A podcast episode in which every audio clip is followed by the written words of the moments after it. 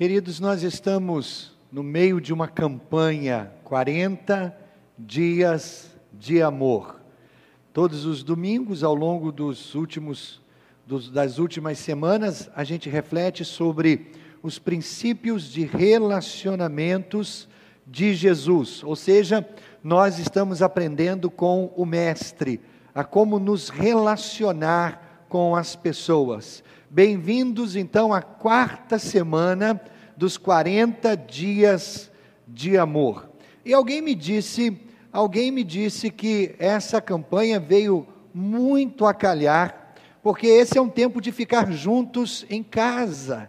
As famílias estão em casa. E algumas histórias curiosas já vão surgindo. Um rapaz passou um zap para mim dizendo: Pastor, eu levei um susto tremendo esses dias. Eu conheci uma, uma moça muito distinta, até bonita, e me, me senti atraído por ela, e batemos um bom papo, e depois desse papo eu perguntei se ela queria é, ser minha namorada, e ela me disse, Arnaldo, que é isso? Eu sou casada com você há 27 anos. Uma moça passou um zap para mim, um áudio, me contando ah, também do problema que ela viveu. Ela amanheceu e tinha um homem de pijama na, na sua sala de jantar, tomando café com a sua mãe. E ela achou aquilo tão estranho, mas como a mãe conversava com tanta intimidade com aquele rapaz, ela ficou na dela. Foi se aproximando da hora do almoço e o rapaz não ia embora. E ela chamou a sua mãe e disse: Mãe, o que, que, está acontecendo? Quem é esse homem aqui em casa com tanta liberdade? Minha filha é seu pai. Você percebe como as pessoas estão, estão ah, tão distantes, ou estavam tão distantes, e agora elas estão se aproximando, porque temos que ficar isolados dentro de casa, e o que nos restou? A família. Graças a Deus, a família. É claro que essas são histórias ah, não verídicas, eu não recebi nenhum zap, nenhum áudio, mas eu creio que isso deve estar acontecendo em muitos lares. Pessoas estão se redescobrindo. E nós, estudando os princípios de relacionamentos de Jesus, nós estamos nos tornando mestres na arte de amar o próximo, seguindo o exemplo de Jesus. O livro que nós estamos lendo, 40 Dias de Amor, fantástico. Cada dia uma meditação sobre o tema da semana, como o livro tem acrescentado coisas boas à nossa vida. E nós temos descoberto, irmãos, que a vida é tudo sobre amor. Na verdade, Jesus ensinou isso. Jesus ensinou que as coisas mais importantes que eu e você precisamos aprender é amar a Deus e amar o próximo. E nós estamos nos dedicando a fazer exatamente isso, nos dedicando a nos tornar cada vez melhores no amor a Deus e no amor ao próximo. Hoje, nós vamos falar de quatro tipos de pessoas. Eu chamo pessoas caso especial, ou pessoas casos especiais. Nós vamos falar hoje sobre pessoas difíceis, nós vamos falar sobre pessoas exigentes, nós vamos falar sobre pessoas decepcionantes e nós vamos falar sobre pessoas destrutivas. Você as tem na sua vida. Como você ama essas pessoas? Bom, primeiro você precisa identificá-las. Quem são as pessoas difíceis na sua vida? As pessoas difíceis na sua vida são aquelas que são irritadiças, elas te provocam. São pessoas inconsequentes que tomam atitudes que você pensa, cara, como é que você foi capaz de fazer isso? São irresponsáveis, são imaturas, têm defeitos de personalidade, são rudes e às vezes desagradáveis, pessoas difíceis. Mas nós vamos ver também pessoas exigentes, e você as tem na sua vida a pessoa exigente, ela tem uma agenda. Elas são agressivas, elas são insistentes, elas são manipuladoras. É do jeito delas ou não é de jeito nenhum? Tem que ser do jeito dela. elas são teimosas, elas estão sempre certas, são egocêntricas, são humilhantes muitas vezes, e essas pessoas esperam de nós perfeição. Mas nós vamos ver também pessoas decepcionantes. E como são as pessoas decepcionantes? Elas têm boas intenções, sim, elas têm. Elas não querem ferir você, elas não querem te magoar, mas de alguma maneira elas decepcionam você. Elas quebram promessas, elas falham com você de alguma forma. Elas são infiéis, elas são desleais, elas quebram votos. São pessoas decepcionantes. E por fim, nós vamos ver como amar pessoas destrutivas. Quem são essas pessoas na sua vida?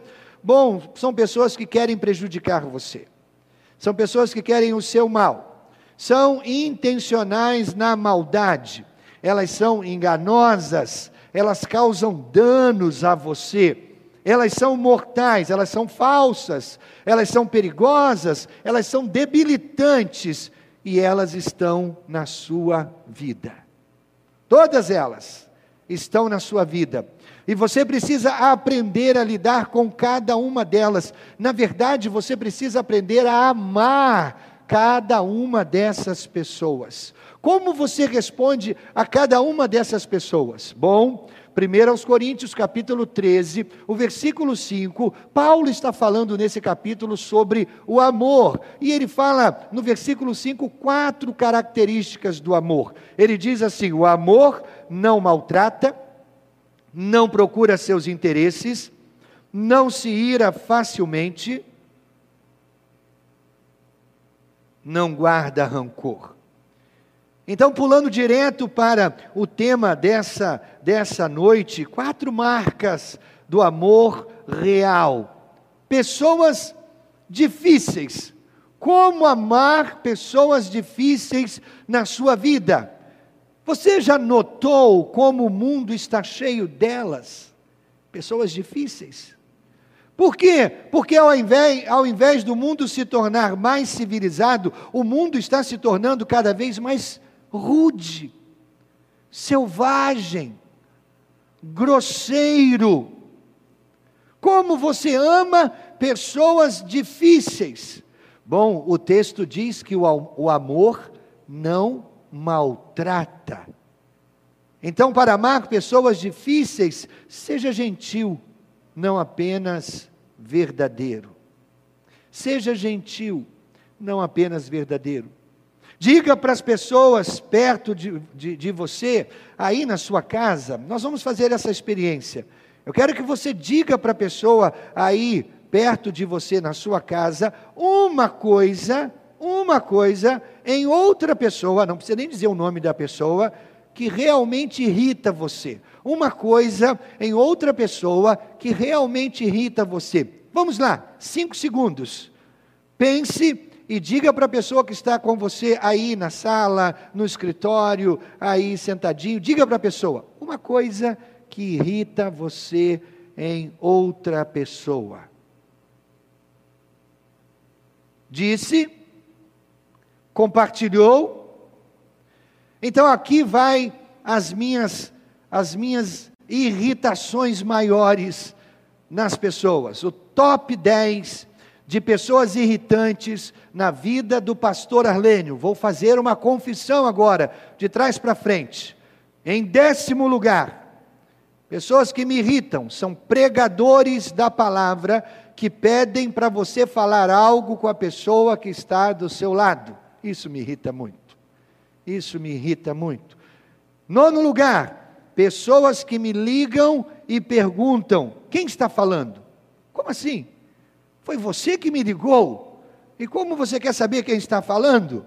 Me diga primeiro quem é você, e aí eu decido se eu digo quem sou eu, porque foi você que me ligou. Em oitavo lugar, pessoas que comem fazendo barulho.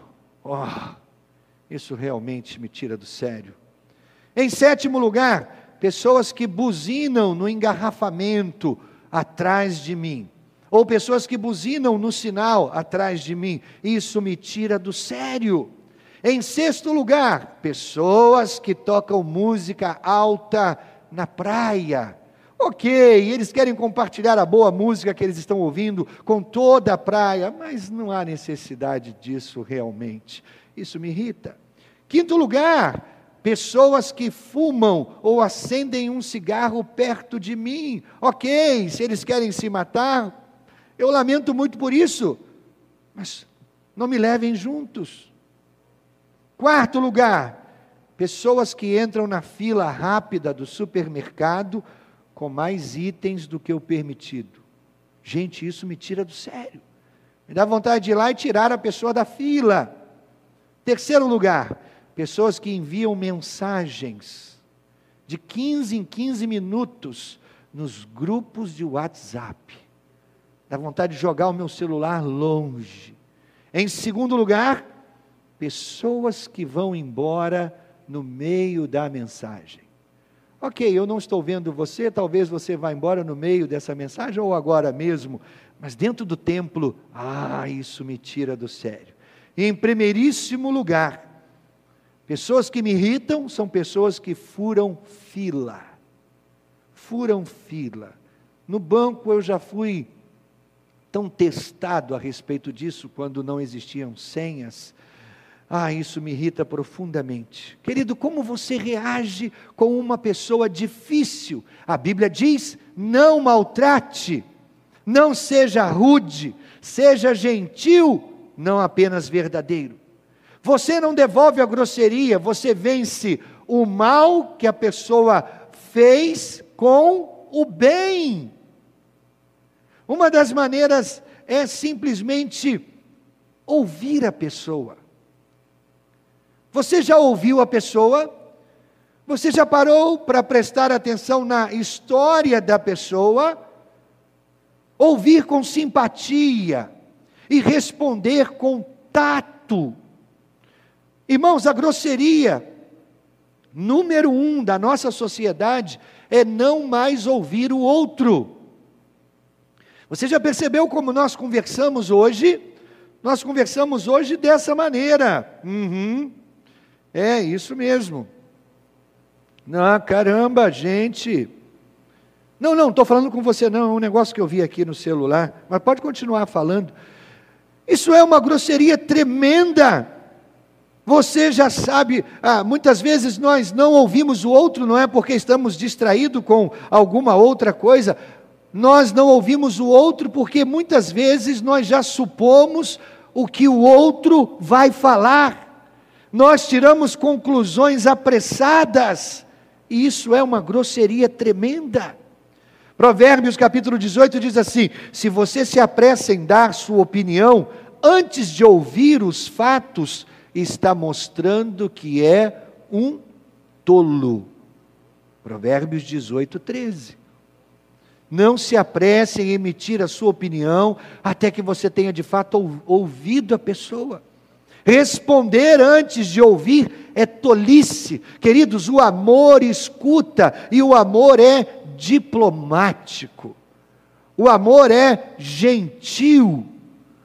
O amor dá tempo para o outro falar. Talvez o outro seja uma pessoa tão difícil porque você não está dando tempo do outro falar.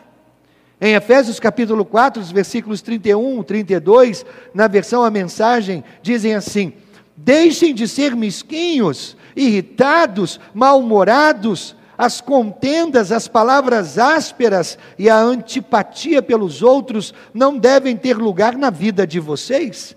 Em vez disso, sejam bondosos uns para com os outros, compassivos, se perdoando mutuamente, tal como Deus os perdoou por vocês pertencerem a Cristo. Você percebeu que o texto fala de palavras ásperas. O mal está justamente nas palavras ásperas. O mal está no que as palavras ásperas podem causar. Em algum momento da sua vida, você já teve aquela experiência de falar alguma coisa com aspereza, com grosseria, e logo depois, imediatamente depois, você se arrependeu do que disse? Palavras ásperas. causam um mal tremendo. Agora, querido, a grosseria, ela é a atitude de um homem fraco tentando parecer forte. Eu vou repetir isso. A grosseria é a atitude de um homem fraco tentando parecer forte. Ele diz assim: Eu digo a verdade na lata. E ele acha que está sendo sincero. Não, na verdade ele está sendo orgulhoso. Na verdade ele está sendo grosseiro. É o grosso tentando parecer franco, honesto. E não está sendo, ele está sendo apenas grosseiro. Provérbios 16, 21 diz assim: Quem tem coração sábio é conhecido como uma pessoa compreensiva. Quanto mais agradáveis são as suas palavras, Provérbios 16, 21, mais você consegue convencer os outros. Querido, você, diz o texto, você consegue convencer os outros usando palavras agradáveis. Não palavras grosseiras, mas palavras agradáveis. A maneira como você diz, a forma como, como você, você diz, ah, vai, vai fazer com que o outro entenda de uma maneira ou de outra. Saiba, saiba de uma coisa: tato e tom andam juntos. Quando, ainda na época do, do telegrama, um pai recebe o telegrama do filho que estava na faculdade em outra cidade. E quando o pai abre o telegrama, ele fica muito raivoso e ele vai até a sua esposa e diz: Olha o que, que o seu filho me escreveu. Ele escreve: Pai, mande dinheiro. É só isso que ele diz: Pai, mande dinheiro. E a esposa disse: Deixe-me ver. E ela leu o telegrama e ela disse: Não, não foi isso que ele disse. Ele disse: Pai, mande dinheiro. Você percebe, querido? Tato e tom andam juntos. Quando alguém é rude com você, tudo depende de em que nível você quer estar.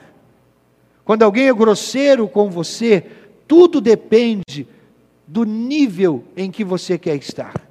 Se você quer estar abaixo do grosseiro, então seja mais grosseiro ainda. Se você quer estar no mesmo nível do, do grosseiro, você revida na mesma moeda. Agora, se você quer estar acima do grosseiro, apenas seja gentil. Entendeu? Se você quer estar abaixo do grosseiro, então você responde, você revida com mais força ainda. Se você quer se igualar a ele, você responde da mesma maneira. Agora, se você quer estar num nível acima, querido, então você responde com gentileza. Pessoas difíceis, elas existem na sua vida. Como você vai tratá-las? Seja gentil, não apenas verdadeiro. Vamos ao segundo caso: pessoas exigentes. Pessoas exigentes são pessoas que sempre querem as coisas do jeito delas. Você sabe quem são essas pessoas na sua vida? Pessoas que querem as coisas sempre do jeito delas. Ou é do jeito delas ou não vai funcionar. O seu jeito é errado, o meu jeito é certo. É a atitude dela. Sim, você teve uma boa ideia, mas a minha é melhor que a sua. Ok, gostei da sua opinião, mas vamos fazer do meu jeito. Pessoas exigentes, você nunca vai agradá-las. Por quê? Porque você nunca vai alcançar o padrão dessas pessoas, porque elas são pessoas exigentes. Agora, o texto diz que o amor não maltrata, mas o amor também não procura seus interesses. Então, seja compreensivo, não exigente. Filipenses capítulo 2, os versículos de 5 a 7, na versão a mensagem, tem um ensinamento interessante para cada um de nós. Ele diz: a atitude de vocês deve ser semelhante àquela que nos foi mostrada por Jesus Cristo, que, embora Deus, veja bem, não exigiu, nem tampouco se apegou a seus direitos como Deus, mas pôs de lado seu imenso poder e sua glória, ocultando-se sob a forma de escravo e tornando-se como os homens. Eu destaquei do texto a expressão que diz: nem tampouco se apegou a seus direitos. Você já viu isso na rua, no comércio? A pessoa bate na mesa e diz assim: Eu tenho os meus direitos. A pessoa bate no balcão e diz: Eu exijo os meus direitos. Você já viu pessoas assim? Que vivem exigindo os seus direitos? Veja bem, querido, das, um dos maiores testes da sua personalidade é como você trata as pessoas que servem você. Como você trata os garçons e garçonetes? Como você trata o frentista? como você trata os carregadores de bagagem dos hotéis, como você trata os carteiros, as secretárias, os seus funcionários. Isso é um teste da sua personalidade. Querido, um dos segredos para ser bem tratado, e essa nem é de longe a motivação a, a, a, correta, mas uma das maneiras de ser bem tratado nesses lugares é ser gentil com a pessoa que serve você. Ser gentil. O desafio para você, o desafio para você é ser compreensivo, não exigente. Essa semana eu quero lançar esse desafio para você. Essa semana, seja compreensivo não exigente. Quer um bom lugar para praticar isso? Em casa. Como nós fomos recomendados a ficar em isolamento nos próximos dias, eu sugiro que você fique isolado dentro de casa, saia o mínimo possível nas próximas duas semanas então, se você puder fazer isso, aí o desafio para você essa semana é ser compreensivo, não exigente com as pessoas da sua casa. Por quê? Porque você já percebeu que nós somos muito mais pacientes, nós somos muito mais compreensivos com gente de fora da nossa casa do que com gente da nossa família. Você já percebeu isso? Com gente de fora, a gente é tão compreensivo, a gente é tão amigo, a gente é tão amistoso, a gente é tão educado. Mas com as pessoas da nossa casa, quantas vezes nós somos grosseiros, quantas vezes nós somos exigentes. Tito, na sua pequenina, ah, na, na pequenina carta que foi escrita para ele, pelo apóstolo Paulo, no capítulo 3, o versículo 2, ele diz assim: nada de insultos, diz Paulo, nada de insultos ou brigas. O povo de Deus deve ser cortês e ter coração aberto. Cortesia, gente. Cortesia, educação, gentileza, compreensão como você compreende, como você entende melhor as pessoas exigentes na sua vida? Existe uma regrinha básica. A Bíblia fala de, de que a paciência vem da perspectiva, ou seja, quanto mais você entende a pessoa, mais paciente você é com ela. Quanto mais você compreende a pessoa, mais paciente você será com ela. Quanto mais entender, mais paciência. E o que você faz para entender a pessoa?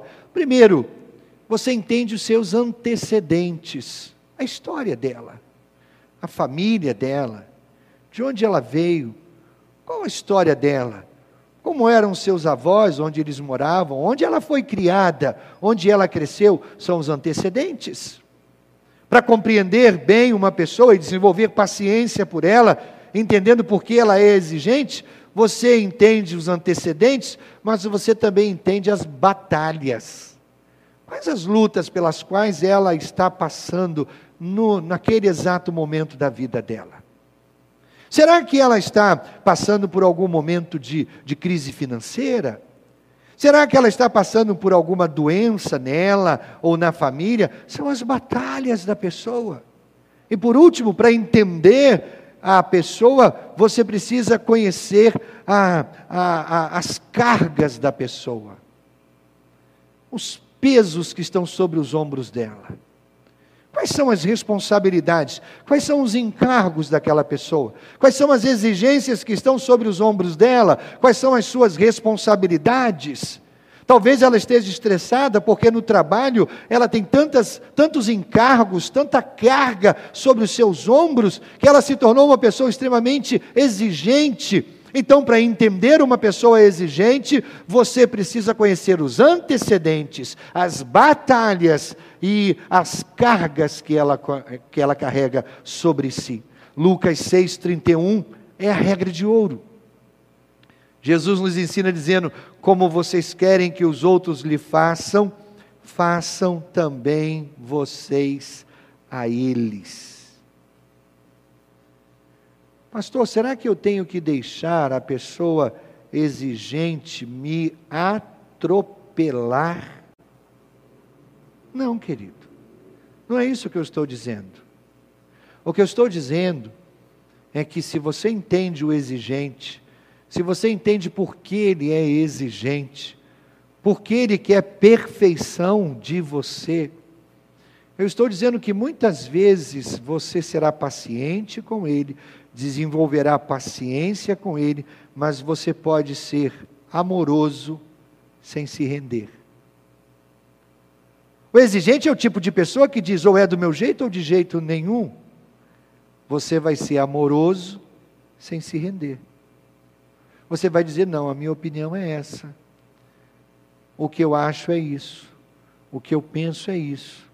Você será amoroso, mas não vai se render. Você não precisa ser atropelado pelo exigente, mas seja amoroso. Seja amoroso com ele e não se renda. O terceiro tipo de pessoa na nossa vida, de pessoa, ah, ah, é, casos especiais na nossa vida, são as pessoas decepcionantes. Todos decepcionarão você um dia ou outro, mais dia, menos dia. Sabe por quê? Porque ninguém é perfeito. Nós decepcionamos uns aos outros. Pastores decepcionam ovelhas, ovelhas decepcionam pastores, ovelhas se decepcionam mutuamente, pastores decepcionam outros. Eventualmente você vai decepcionar alguém, sabe por quê? Porque nós não somos perfeitos. Mas o texto diz que o amor não se ira facilmente. Então, seja bondoso, não seja crítico. Seja bondoso, não seja crítico. Gálatas, capítulo 6, o versículo 1, na versão a mensagem diz assim: Se alguém cair em pecado, restaurem-no com perdão, guardem as críticas, olha bem, hein? Guardem as críticas. Vocês podem precisar de perdão antes que o dia termine. Como você age com pessoas que são que decepcionaram você, pessoas que pisaram na bola, pessoas que ah, erraram com você, que causaram decepções ao seu coração. Queridos, elas existem em nossa vida, por quê? Porque esse não é um mundo perfeito. Nós lidamos com pessoas imperfeitas. E pessoas imperfeitas vão provocar em nossa vida decepções. E o que mais nós fazemos? Nós somos rápidos em apontar o dedo, nós somos rápidos em criticar, nós somos rápidos em dizer onde elas nos decepcionaram, onde elas erraram conosco. Voltemos ao texto, Gálatas 6,1. Se alguém cair em pecado, ou seja, se alguém pisar na bola, se alguém decepcionar você, restaure-o com perdão. Agora guardem as críticas, não seja um crítico. Por quê? Porque eventualmente você também pisará na bola e precisará ser restaurado, curado, sem críticas. Querido, olha, nós temos que desacelerar a nossa velocidade de criticar. A gente é rápido no gatilho para criticar os outros. Mas Romanos capítulo 14 diz assim: Assim cada um de nós prestará conta de si mesmo a Deus, portanto, deixemos de julgar uns aos outros. Nós precisamos entender a diferença, ou aprender a diferença entre ser um crítico e fazer um julgamento. Ser um crítico ou fazer um julgamento. O texto aqui, quando diz que nós devemos deixar de julgar uns aos outros, está se referindo muito mais à crítica do que julgamento. O crítico, ele se coloca no lugar do juiz e ele condena. Ele diz: Você errou, você pisou na bola, você me decepcionou, você me entristeceu. Puxa vida, eu não esperava isso de você. Então eu estou aborrecido com você, eu estou magoado com você, você me decepcionou. Esse é o crítico. Mas aquele que julga, veja bem, querido, julgar é decidir entre o certo e o errado. Isso é julgar. Decidir entre o certo e o errado. Você faz isso todos os dias, com as suas atitudes ou com as atitudes dos outros. É natural, faz parte da vida. Você está prestes a tomar uma decisão sobre ah, alguma coisa corriqueira da sua vida. Você julga na sua mente o que é certo fazer e o que é errado fazer. Então você tem um juízo que determina o que é certo e o que é errado. Isso é bom. Nós precisamos exercer os nossos, os nossos julgamentos daquilo que é certo ou daquilo que é errado. Então você olha para a sua vida e você vê o que é certo e o que é errado na sua vida, e você olha também na vida das pessoas ao seu redor e você julga o que é certo e o que é errado. Isso não é errado de fazer. O que é errado é quando você critica condenando a pessoa. Provérbios capítulo 15 diz assim: As palavras bondosas nos dão vida nova. Observe bem isso. Palavras bondosas nos dão vida nova, porém as palavras cruéis desanimam a gente. Meu querido, quando alguém decepcionar você, falhar com você, pisar na bola com você, não condene. Seja bondoso. Seja bondoso. Porque talvez antes do dia terminar, você vai precisar da bondade dela também, porque você não é perfeito. Eclesiastes capítulo 10, o versículo 4, na versão revista e atualizada, diz assim: levantando-se contra ti a indignação do governador, não deixes o teu lugar, porque o ânimo sereno acalma grandes ofensores. Sabe o que esse texto está dizendo? Se você parar para pensar, você vai ver a verdade que está por trás dele. Quando você decepcionar alguém, não fique na defensiva. Não culpe outra pessoa vá e faça melhor da próxima vez. Você entendeu? Esse é o segredo do sucesso. Muitas pessoas são derrotadas, muitas pessoas são abatidas, muitas pessoas ficam quebradas no meio do caminho, porque elas pisaram na bola, elas foram criticadas e elas deixaram essa crítica massacrarem o seu ânimo e elas ficaram abandonadas no meio do caminho. Quando você decepcionar alguém, assuma o seu erro, Sim, eu errei. Eu pisei na bola. Preciso do seu perdão. Aí você vai e faz melhor da próxima vez.